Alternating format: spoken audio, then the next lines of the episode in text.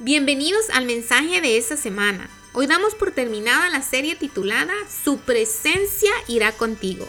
Y finalizamos con el tema La presencia de Dios irá contigo en tu salud física. Es nuestra oración que Dios te siga enseñando y hablando a tu corazón. Y ahora con ustedes, nuestro pastor René Molina. Vamos a leer la Biblia y quiero terminar esta serie que hemos venido estudiando y compartiendo de su presencia irá contigo. Y ya hemos hablado sobre la importancia de entender que necesitamos que la presencia de Dios camine con nosotros de manera personal. Y, decíamos, ¿qué es la presencia de Dios? Y, y hablábamos de que la presencia de Dios es, es la realidad de Dios a tu lado. O sea, no, no es lo que mi abuela me contó, no es lo que mi mamá me contó, no es lo que los amigos me contaron, es lo que yo viví. Por eso no se puede ser nacido de nuevo si no se tiene una experiencia personal. Diga conmigo experiencia personal. Hermano, mire, si por algo usted tiene que orar por la gente que usted ama, es que tengan una experiencia personal. Porque si tienen una experiencia emocional es porque les gusta la muchacha, por eso vienen, les gusta el chico, por eso vienen, les gusta el aire acondicionado porque no tienen, les gusta el ambiente porque cantamos, o sea, les gustan cosas superficiales. Pero cuando una persona tiene una experiencia personal con Jesús, es increíble, por eso me impactaba mucho lo que aquel día Hugo nos compartía, tremendo cómo Dios llegó a meterse en su vida y cómo Dios llegó a cambiar su vida. Entonces, la presencia de Dios es la realidad de Dios caminando contigo. Luego decíamos, la presencia de Dios tiene que caminar también con tu familia. Josué decía, yo y mi casa serviremos al Señor.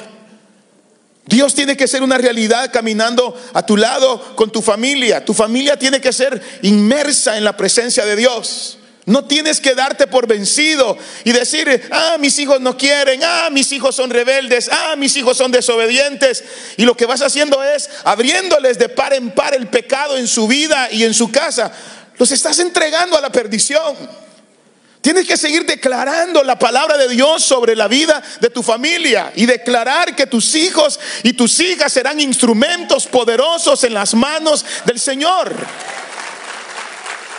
Luego decíamos la semana pasada que también la presencia de Dios tiene que caminar con nosotros en nuestras finanzas. Y hablábamos de que nada es nuestro, y hablábamos de que Dios nos llama a ser mayordomos, y hablábamos de que Dios quiere darnos para que nosotros podamos aprender a administrar. Y decíamos de que si hay gente que se opone a la enseñanza de la prosperidad, nosotros no podemos oponernos porque es bíblico. La Biblia dice claramente que así como Jesús siendo rico se hizo pobre para enriquecernos a nosotros, no podemos vivir una vida de pobreza. Pero les explicábamos ese día que no son golpes de suerte. Y les decíamos, hay que ser un buen mayordomo. Hay que reconocer que lo que tenemos es de Dios. Hay que vivir en base a un presupuesto. Y les hablábamos sobre la importancia de, de entender principios. Diga conmigo principios. Es que si no ponemos en práctica principios, Hermanos, vamos a, vamos a fracasar. Yo estoy aprendiendo a jugar golf. Voy todos los lunes. Golpeo todas las mañanas de los lunes 110 pelotas de golf. Solo. Con el palo de golf. ¿Qué es lo que tengo que encontrar? La técnica que le pegue a la pelota perfectamente o casi perfecto. Y me dijo el entrenador, y René me dijo, vas a oír, me dijo, en tu cerebro y en tus oídos cuando le has pegado correctamente a la pelota. Y le dije yo, ¿y qué debo hacer? Técnica, me dijo. Tienes que seguir principios. Tienes que seguir principios. Y tienes que pegarle a una y a dos, y le pego a diez, y a veinte, y a treinta, y a cuarenta, y a cincuenta, y a sesenta, hasta, hasta que me acabo la, la cesta de pelotitas. Porque estoy buscando ese golpe que, yo sé que me va a convertir en una persona que voy a saber pegarle correctamente a la pelotita. Así es la vida. Y lo último que queremos hablar acerca de la presencia de Dios es que la presencia de Dios tiene que ir con nosotros también en nuestra vida física. La Biblia dice claramente, si usted lo lee conmigo, por favor, Primera de Corintios 6, 19, y eso es Biblia. Eso es palabra de Dios. Dice, el cuerpo de ustedes es como un templo. Y en ese templo vive el Espíritu Santo que Dios les ha dado. Y dice la Biblia, ustedes no son sus propios dueños. Cuando Dios los salvó, en realidad los compró y el precio que pagó por ustedes fue muy alto. Y mire lo que dice las sagradas escrituras. Por eso, deben dedicar su cuerpo a honrar y agradar a Dios. Levante su mano derecha y diga conmigo, debo dedicar mi cuerpo a honrar y agradar a Dios como la Biblia lo enseña. Una vez yo puse algo acerca de la salud, hermano. Me dieron palo. Me dieron palo pero como yo sé lo que estoy diciendo, yo asumo demencia cuando la gente me da palo. Como quien dice, me hago el loco. O sea, la gente no va a lograr entender que Dios te llama a, a, aceptar tu responsabilidad de cuidar tu cuerpo. Dice Señor, porque no es tuyo. Levante su mano derecha y ahora toque su pecho así enfrente. Diga, este cuerpo no es mío, es de Dios. Hay que aceptarlo, hay que confesarlo, hay que vivirlo. No somos dueños de nuestro cuerpo, lo dice la Biblia. La sociedad y el mundo en el que vivimos dice todo lo contrario, por eso fomentan el aborto. La mujer dice, quiero abortar, yo hago con mi cuerpo lo que yo quiero y este hijo no lo quiero, lo saco. Eso no es lo que dice la Biblia. La Biblia dice que nuestro cuerpo le pertenece a Dios. No somos nuestros. No podemos destruir el templo del Espíritu Santo a nuestro antojo. No podemos ni siquiera tomar malas decisiones. Entonces, ¿qué debemos de hacer? Hebreos 10:5 dice, por eso al entrar en el mundo, Cristo dijo, no quieres ofrenda y sacrificio, pero me has dado un cuerpo. No te agradan los holocaustos ni las expiaciones. Entonces dije, mi Dios, aquí estoy para hacer tu voluntad, como está escrito de mí, dice en el libro, dice Jesús, no quieres sacrificio, no quieres ofrenda, me diste un cuerpo. Entonces, tú me estás diciendo que a ti lo que más te importa de mí no es lo que yo te ofrezco de una manera externa, sino lo que yo te doy a través de mi cuerpo. Romanos 12 dice la palabra, y no lo voy a leer, dice que hay que presentar nuestros cuerpos en sacrificio vivo delante de Dios. Por eso habla la Biblia de pecados que están en el cuerpo o con el cuerpo y hay pecados que están fuera del cuerpo.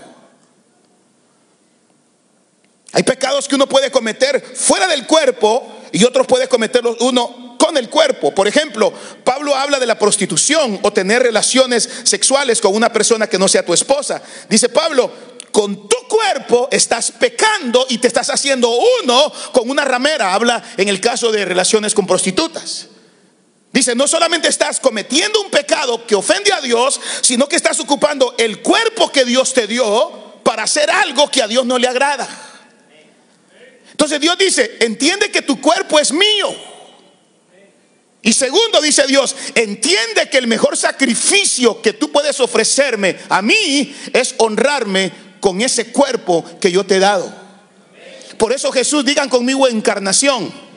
La encarnación es uno de los milagros más grandes que han ocurrido en la historia de la humanidad. ¿Cuál es la encarnación? Que el Dios de los cielos el Hijo de Dios, tomó cuerpo humano como nosotros, se hizo hombre como nosotros, habitó en un cuerpo imperfecto como el nuestro. El Dios perfecto tomó un cuerpo perfecto para mostrar con ese cuerpo el agradar al Padre, dice Jesús, porque así te agradó.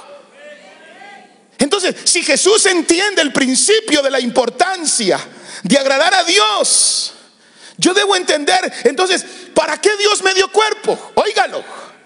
Dios me dio el cuerpo porque yo lo necesito para expresarme hacia Él y servirle a Él. Por eso esa gente que dice, yo me congrego en espíritu, usted no se está congregando en nada. Es como que yo esté casado y le diga a mi esposa, bueno mi amor, te amo, pero te amo en mi espíritu, aunque nunca me veas. Ya me quiere, espíritu y al mi cuerpo ahí delante de ella. Es cierto que le damos y le ponemos el acceso de las redes, pero hay gente que dice, yo me congrego por las redes. Eso es incorrecto, excepto que no puedas de plano venir por tu trabajo o por una emergencia. Dios te quiere aquí, espíritu, alma y cuerpo, porque todo lo que Él te ha dado le pertenece. Claro, es lo que dice la Biblia. El cuerpo es la expresión de nuestro espíritu. Entonces, como tal, es espiritualmente adecuado y me gusta porque el escritor Pablo Deiros habla de que el cuerpo es un don con un propósito.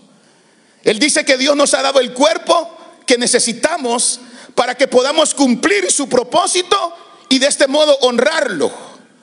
Para lo que somos en nuestro espíritu se refleje en lo que somos en nuestro cuerpo. Y él termina diciendo, dice, daremos cuenta a Dios de la manera en que nosotros hemos utilizado nuestro cuerpo. ¿Quién quiere compartir a su esposo con otra mujer? Levante la mano. Nadie, no sé que esté loca. ¿Quién quiere compartir a su esposa con otro hombre? Nadie, a no ser que seamos parientes de los tres chiflados. Nadie, es que no cabe, hermano. Es como que queramos aceptar que un hombre puede quedar embarazado. Jamás. Eso es antinatural, eso es ilógico. El mundo quiere meternos, vendernos, obligarnos a aceptar esa realidad según ellos. Jamás.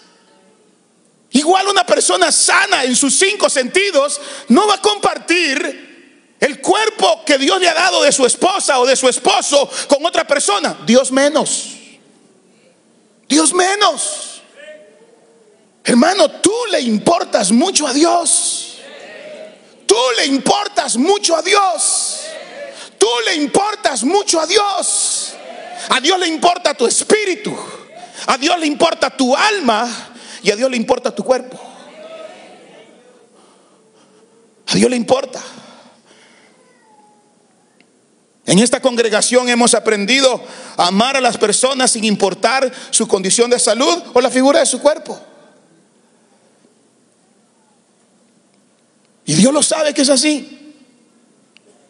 Aquí no es que pasen de este lado los flaquitos y de que aquí los gorditos. Todos los sanos de este lado y todos los enfermos de este otro lado. Jamás, nunca. Dios no hace acepción de personas.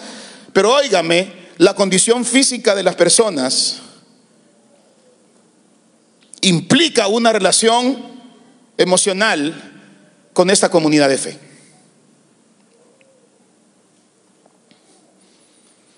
Yo no sé usted qué ha conocido de Evangelio, no sé de qué iglesia viene, ese es un asunto de cada quien.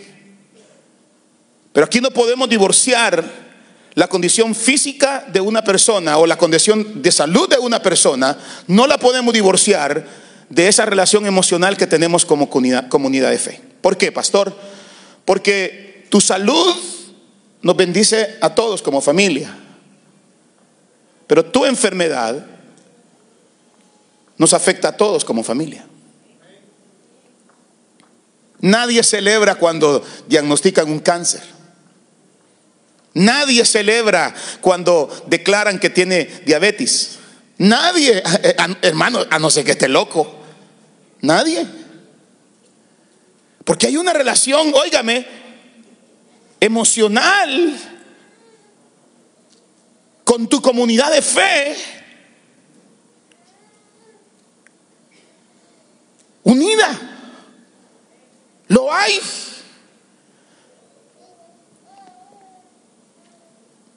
Tu salud física o nos hace felices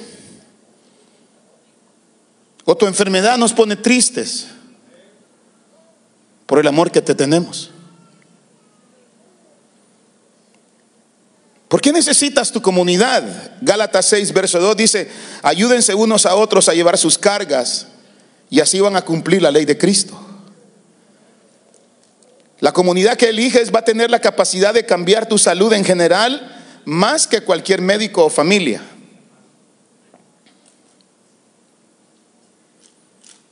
Tú necesitas una comunidad que te apoye a caminar en la dirección correcta.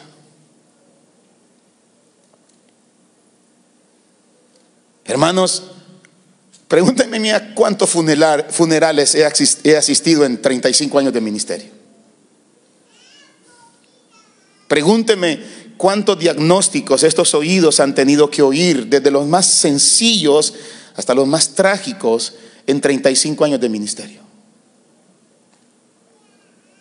No hay cosa más horrible, hermanos, ver derrumbarse delante de tus propios ojos personas que ayer fueron saludables, ser comidas por un cáncer en cuestión de un año, dos años, cinco años, diez años, es la cosa más horrible que hay.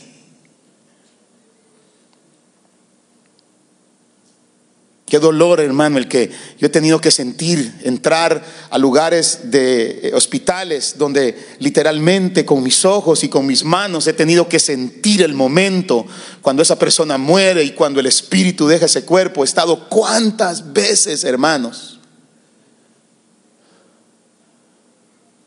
La comunidad lo siente.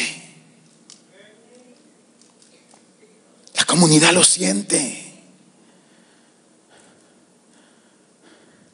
Por eso la escritura nos exhorta y nos dice que tenemos que llevarnos las cargas los unos con los otros. Los más fuertes, ayúdenle a los más débiles a llevar su carga. Dice el doctor, me encanta este doctor Daniel Amen, dice, él es un psiquiatra certificado y escritor de varios libros que han sido éxitos de ventas. Oiga hermano, lo que dijo él, dijo, él, él mire, mire esta eminencia lo que dijo, para, para llegar a estar realmente sano, oiga, perdón si ofendo a alguien, dice esta eminencia de salud Dice, para llegar a estar realmente sano, encuentra a las personas más sanas que te puedan soportar y después pasa tiempo con ellos como te sea posible.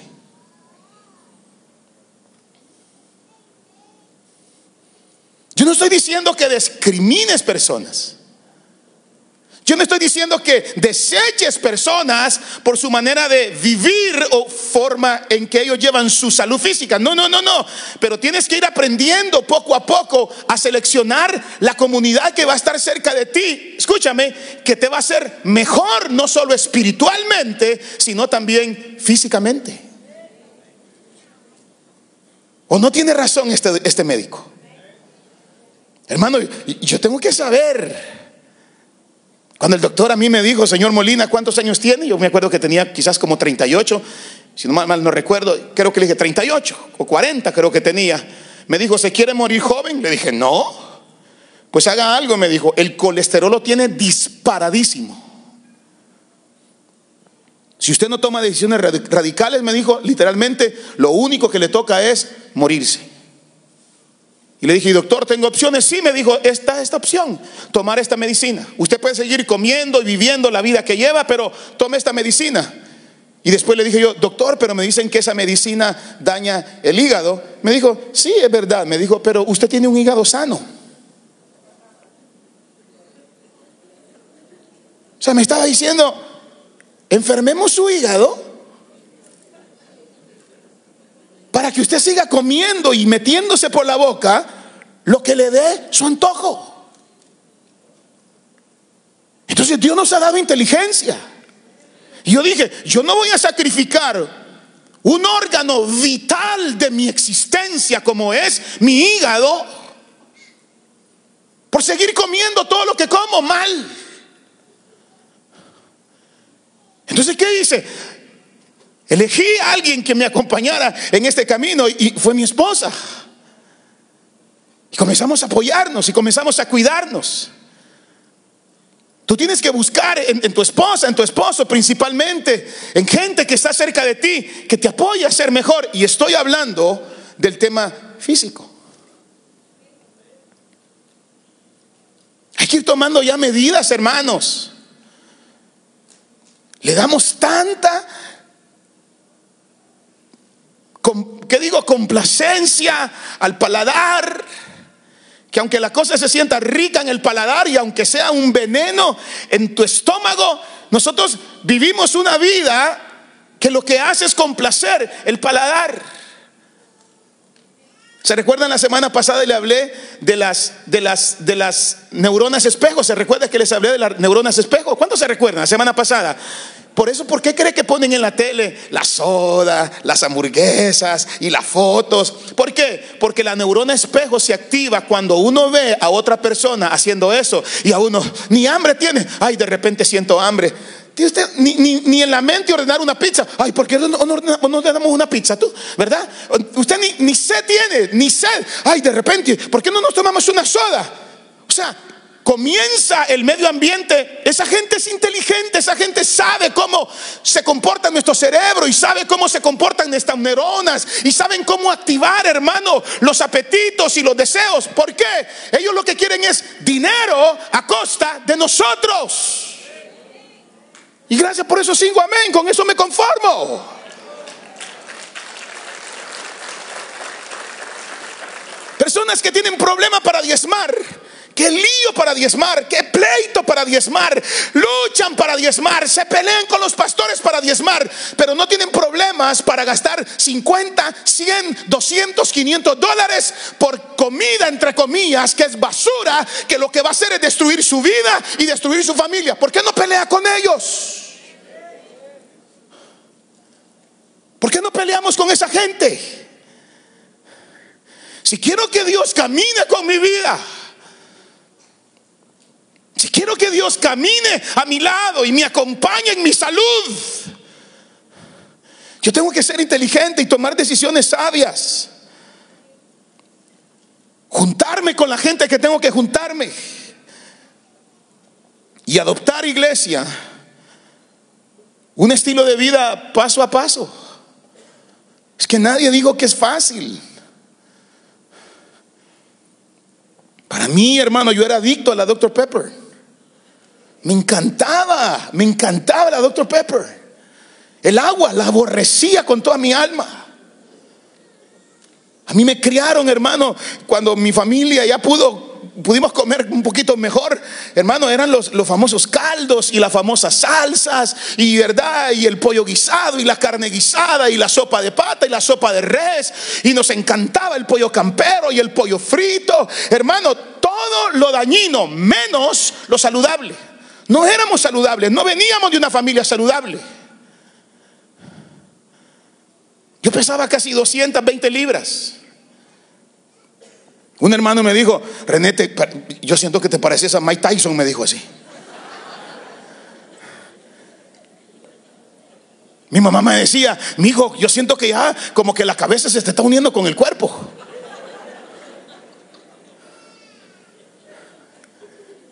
Entonces, si uno va a comprar ropa y comprar ropa y comprar ropa, y, más grande, y más grande, y más grande, y más grande, y más grande. Y como ya no hay plata para comprar más grande, ya pica lo ridículo uno, se comienza a poner camisas que no hay botón que le aguante. Se le llaman esos, esos, esos botones agresivos, ¿verdad? Que usted se reviente, hermano, y se le clava en la frente y puede ser que sea un disparo de francotirador. Pero hay que cambiar el estilo de vida. ¿Cómo? Caminen dos o tres veces al día, por lo menos unos 30 minutos, hombre. Es que no tengo para el gimnasio. ¿Y quién te ha dicho que necesita gimnasio? Si cerca de tu casa hay parques. Vaya al mall que tanto le encanta ir. No tiene que ir siempre a comprar. Vaya a pegarle unas cinco vueltas al mall, tranquilo, como que le pegó cinco vueltas al estadio. Sonríe que Jesús le ama.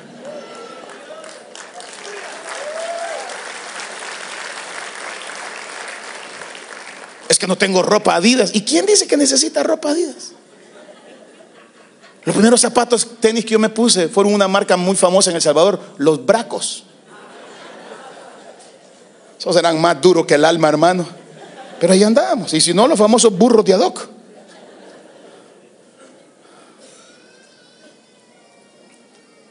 Evite bebidas azucaradas.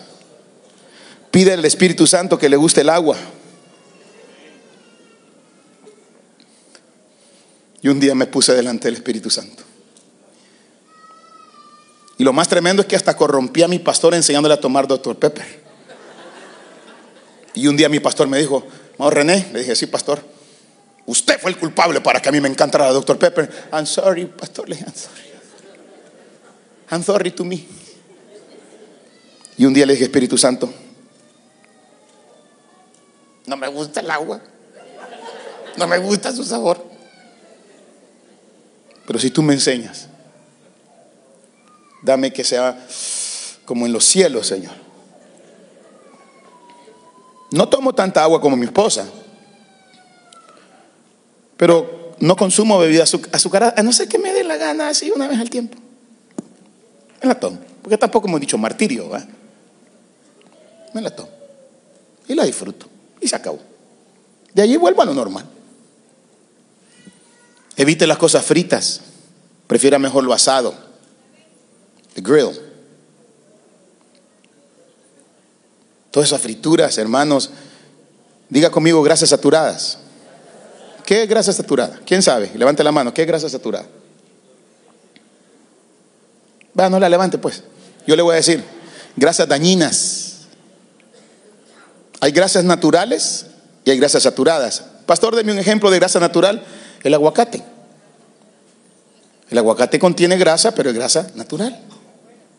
Grasa buena, evangélica. Pero hay grasa como saturada, por ejemplo, con la que hierven y fríen, perdón, el pollo.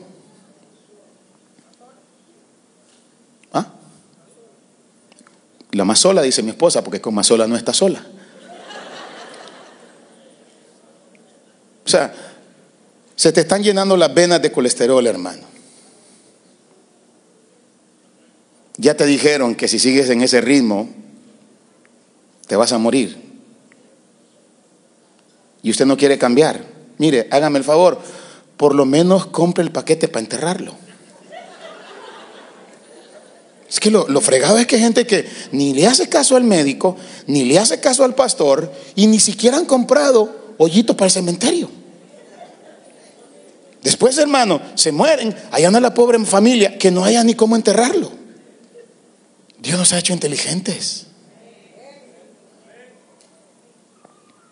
A mí no me, hermano, yo no digo, yo, yo por eso siempre promuevo un estilo de vida. Diga conmigo estilo de vida. Vamos, diga estilo de vida. Por eso cerramos el restaurante. Radicales, nosotros somos así. Y mi sopa de patas, va y se la toma a otro lado. Y mi pusita, va y las compra a otro lado. Y lo cerramos y lo vamos a poner moderno, vamos a ponerle wifi para toda la gente, se va a poner poderoso y opciones saludables de comida.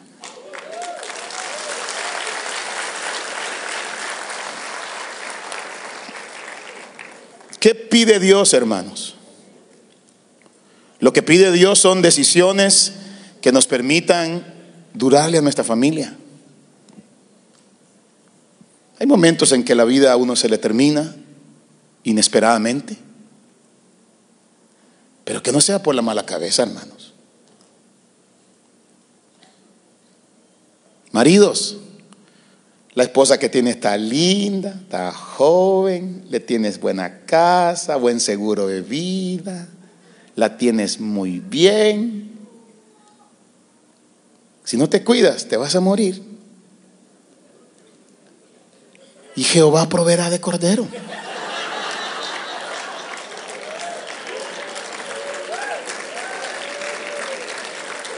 No le va a costar a ella.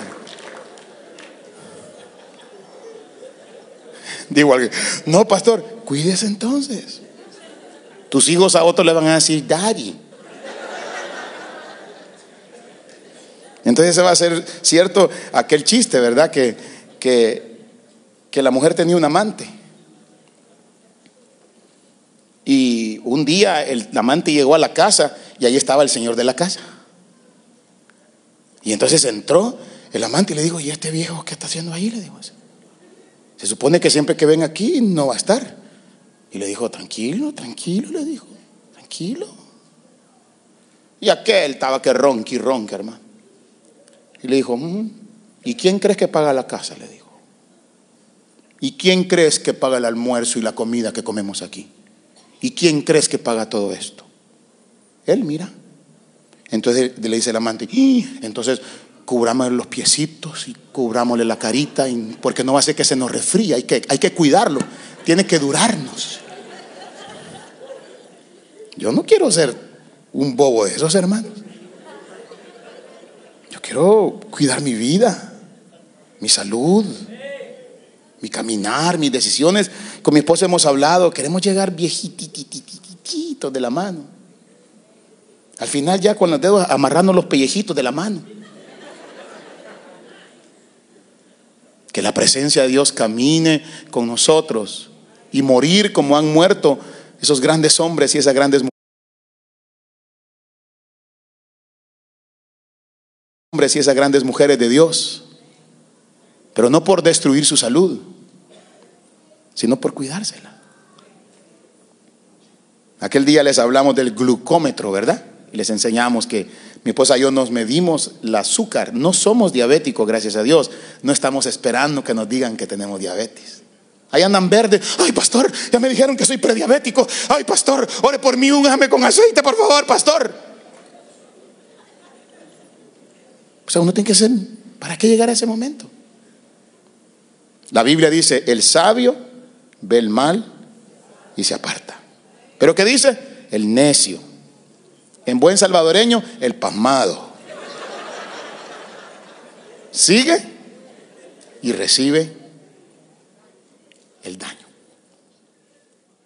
He dicho. Nuestro pastor ha terminado la enseñanza. Gracias por tu tiempo. Deseamos que Dios haya hablado a tu vida y a tu familia. Que al comenzar una nueva semana podamos decirle a Dios, necesitamos de tu presencia en nuestra salud física también. Enséñanos a cuidar nuestro cuerpo y también nuestra manera de pensar. Nos esperamos la próxima semana con un nuevo tema para seguir aprendiendo. Bendiciones.